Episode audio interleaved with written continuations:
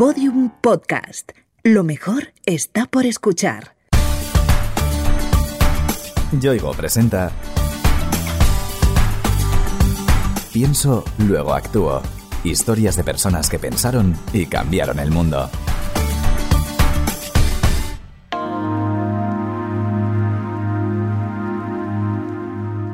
Las palabras tienen vida propia. Son, como decía el escritor William Burroughs, un virus del espacio exterior. Pero a diferencia del que nos ha tenido semanas encerrados en nuestras casas, este virus es maravilloso, porque nos permite plasmar ideas y expresar sentimientos.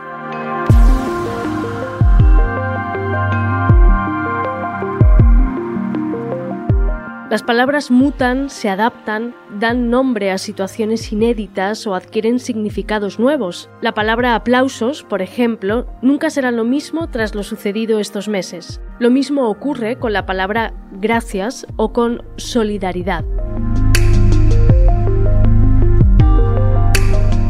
Esas tres palabras, juntas, definen el trabajo que hacen varios bares y restaurantes de Zaragoza, englobados en la iniciativa Gastroaplausos. Al igual que bueno, todos los españoles salimos a partir de las 8 de la tarde a darle nuestro reconocimiento a los médicos y a todos los sanitarios que nos están salvando la vida en esta crisis, bueno, pues decidimos donarle escenas una serie de bares de, Zaragoza y aplausos porque en el fondo es un aplauso de, de todos los hosteleros, de la gente que eh, nos dedicamos a este gremio, para ellos, para que puedan hacer un poquito más llevadera esta crisis del coronavirus. Quien habla es Fran Echeverría, propietario de la bocadillería Mostaza. Él fue uno de los impulsores de la idea durante los primeros días del confinamiento. Les cuelgan el teléfono unos eh, médicos que se habían quedado sin cena tras un turno de un montón de horas. Entonces, bueno, eh, empezó de una cosita muy pequeña, de solucionar una cena de un día muy concreto. Hablamos dos bares en concreto. Ginger, que es un restaurante de comida asiática, y, y luego Mostaza, que somos una hamburguesería. Y bueno, pues a partir de ahí empezó un poco todo a crecer hasta lo que hemos llegado a, a día de hoy. Los establecimientos que colaboran con gastroaplausos no solo llevan cenas a los sanitarios, sino que también mandan, con cada una, mensajes de agradecimiento que los ciudadanos envían desde las redes sociales. En un momento dado dijimos, les podríamos poner algún mensaje a los médicos, eh, venga, mucho ánimo en el tal. Y entonces el que acabó siendo el mucho ánimo un día en una bolsa, acabó siendo también en una reunión que hicimos por vía telemática todos los que estamos en la iniciativa, organizarla de tal manera que a esas comidas se les añadiera un mensaje y que además esos mensajes también pudieran llegar eh, a través de la gente. Entonces, la gente lo que hacía era mandaba allí sus mensajes, los dejaba por Instagram y nosotros se los, se los mandábamos.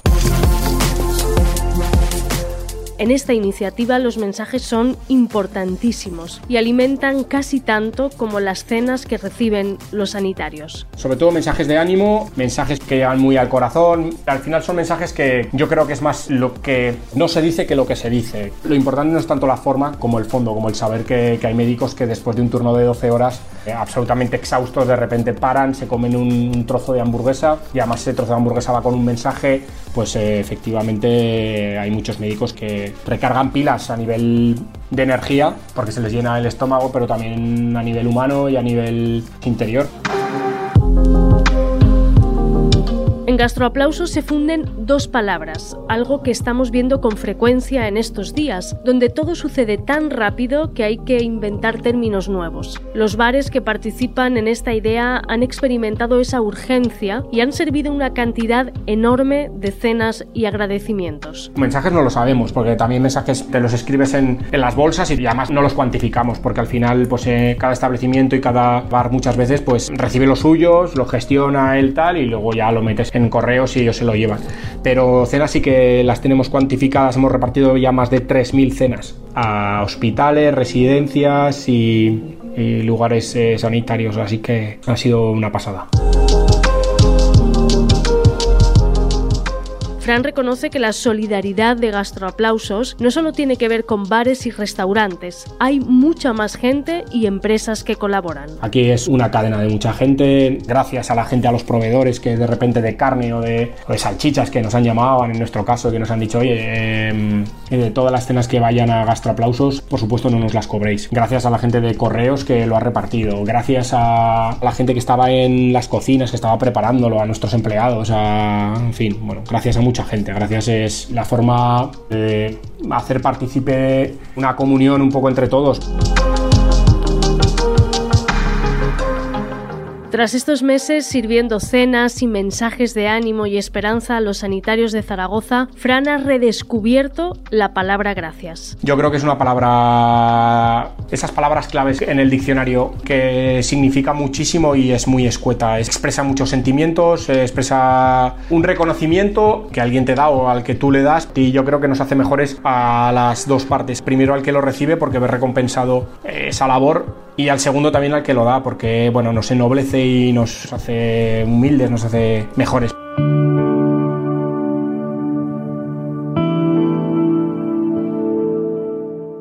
Gracias es uno de los términos clave en esta crisis. Lo sabe bien Fernando Beltrán, escritor, poeta e inventor de palabras, que ha dado nombre a muchísimas marcas y productos que usamos día a día. Él, que ha estado muy enfermo por el virus, cree que ese vocablo se ha convertido en el más hermoso. Para mí, que he pasado también por esta experiencia, sigue siendo, y todavía no he salido de ella, la palabra gracias. No puedo decir otra cosa todavía que esa palabra gracias. El otro día me contaba un enfermo que al darle el alta, al salir del hospital, acababa de llover, después de unos días de sol aquí en Madrid, y se encontró toda la calle llena de charcos, y que para él la palabra charco era la palabra más hermosa.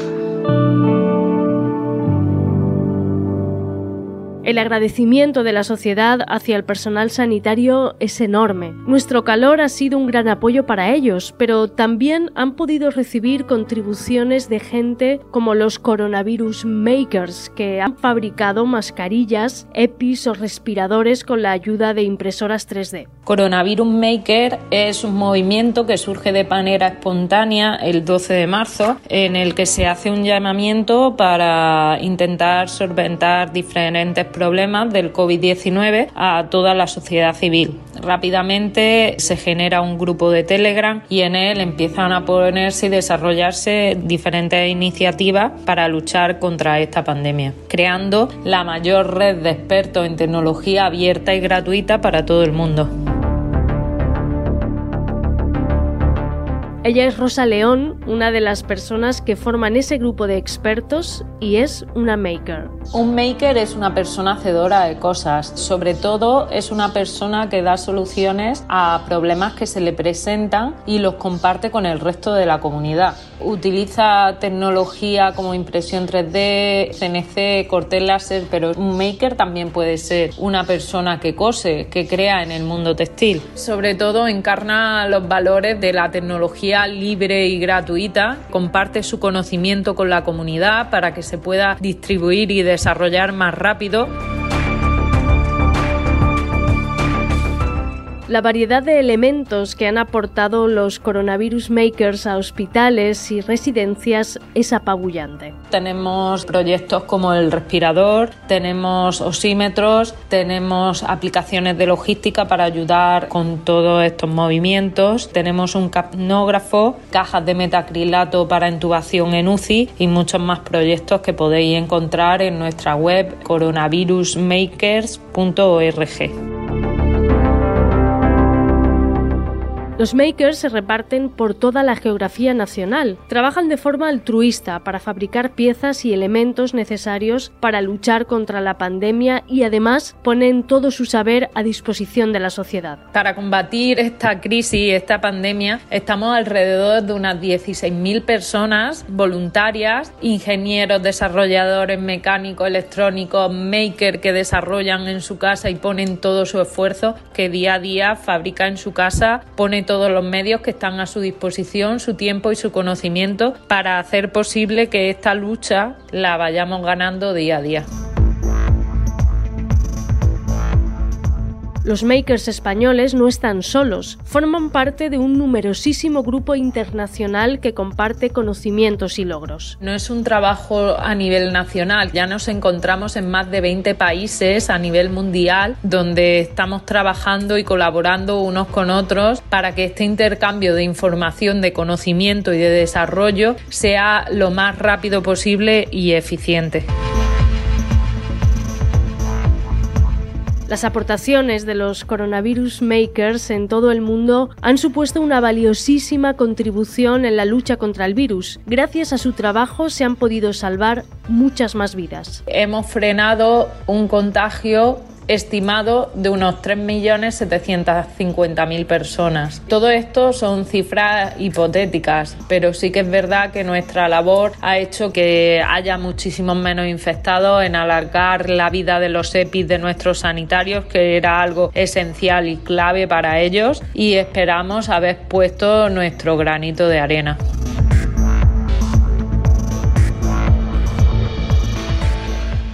Por supuesto, los makers han estado muy acompañados en su labor. Sus impresiones 3D han llegado a su destino gracias a un montón de gente que ha colaborado en la red de distribución. Nuestra ayuda principal ha sido la asociación AINSE y ADISPO, que han puesto a nuestra disposición policía local, policía nacional, guardia civil, seguridad, bomberos, la UME, es decir, todas las fuerzas de seguridad y orden del Estado han sido nuestro principal apoyo a nivel logístico, añadido a empresas de mensajería o los taxis. Gracias a todos estos sectores es posible que hagamos día a día nuestra logística.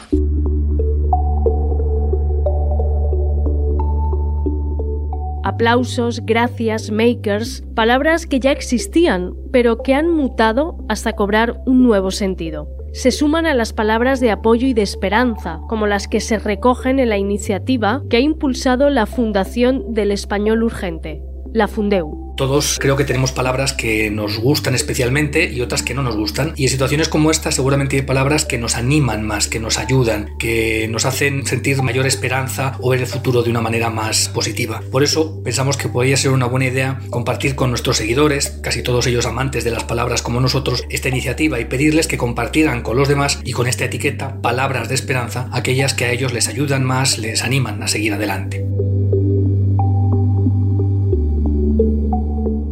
Como señala Javier Lascurain, coordinador general de Fundeu, en el hashtag o etiqueta Palabras de Esperanza, centenares de personas han aportado las palabras de esta crisis, aquellas que nos impulsan a seguir adelante y afrontar el futuro. Y entre ellas abundan sobre todo palabras como abrazos, esperanza, reencuentro, ese tipo de palabras, resistencia, resiliencia, también nos ha salido bastantes veces, y algunas otras que puede que nosotros no entendamos directamente porque son palabras que para cada uno tienen un significado determinado. ¿no? Me gustó mucho una seguidora que ponía una foto de un cielo azul y su palabra de esperanza era azul. Pues probablemente para esta persona pensar en el día que podría volver a salir a la calle a ver ese cielo azul era lo que le animaba a seguir, era su palabra de esperanza. ¿no?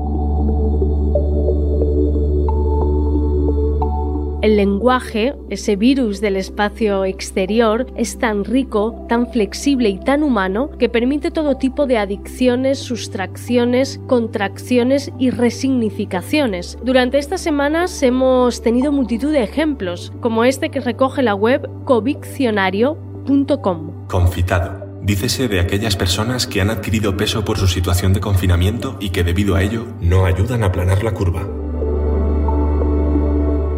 O esta otra, creada por el tuitero arroba bachilón. Elegía.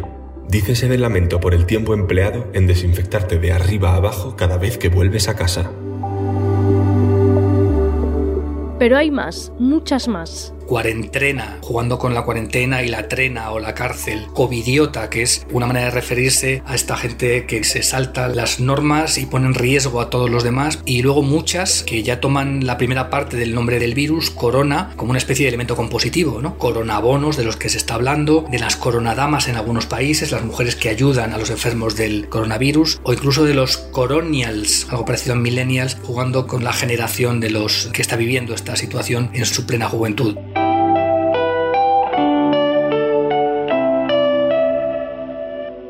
El coronavirus ha cambiado nuestras vidas y también el lenguaje. Algunas palabras han sufrido una sacudida enorme e inesperada. Yo no estoy seguro de qué referente tendría yo en la cabeza hace dos meses si oía la palabra héroe, pero probablemente era alguien con una espada o con una capa de superhéroe. Seguramente ahora, para mucha gente, héroe remite a una persona con una bata. Y hay muchas otras palabras que están cambiando esas connotaciones, esos referentes mentales que tenemos los están alterando definitivamente. ¿no? sé si lo que nos viene a la cabeza con la palabra aplauso hoy en día es lo mismo que nos venía hace dos meses.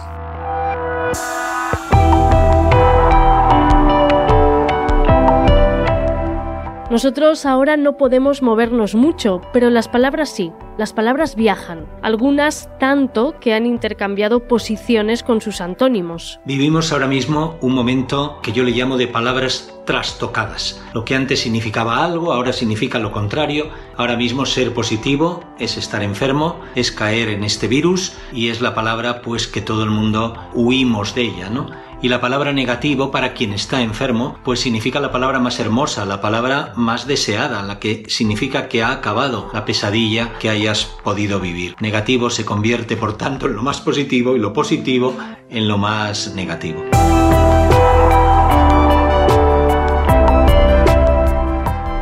A lo largo de este podcast seguro que has pensado cuál es tu palabra favorita de estas semanas. Javier Lascurain tiene la suya. A mí me parece que conexión es una palabra que tiene mucho que ver con esta crisis, con esta pandemia y que al mismo tiempo me parece que muestra una cierta esperanza en esto, ¿no? Y me gusta porque tiene, digamos, las dos facetas, los dos aspectos. Por un lado, el más práctico, el tecnológico, estamos viendo lo importante que es que funcionen las conexiones y también ese otro aspecto más emocional de conexión, ¿no? Que es el de lo importante que es a situaciones como estas mantener esa conexión emocional con aquellos que tenemos cerca y con aquellos que estando lejos podemos y debemos tener cerca gracias a la tecnología.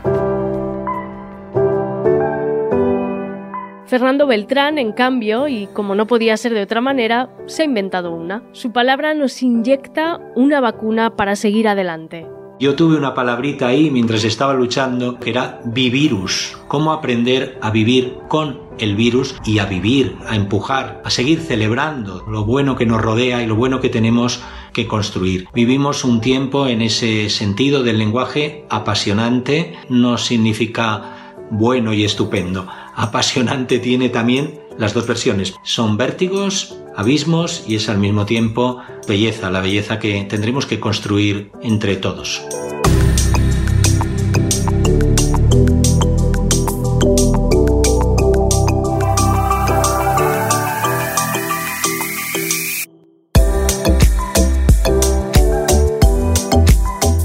Yoigo te ha ofrecido Pienso, luego actúo Historias de personas que pensaron y cambiaron el mundo. Una idea original de Innuba, producida por Podium Studios. Narrada por María Jesús Espinosa de los Monteros. Con guion y diseño sonoro de Alfonso Latorre.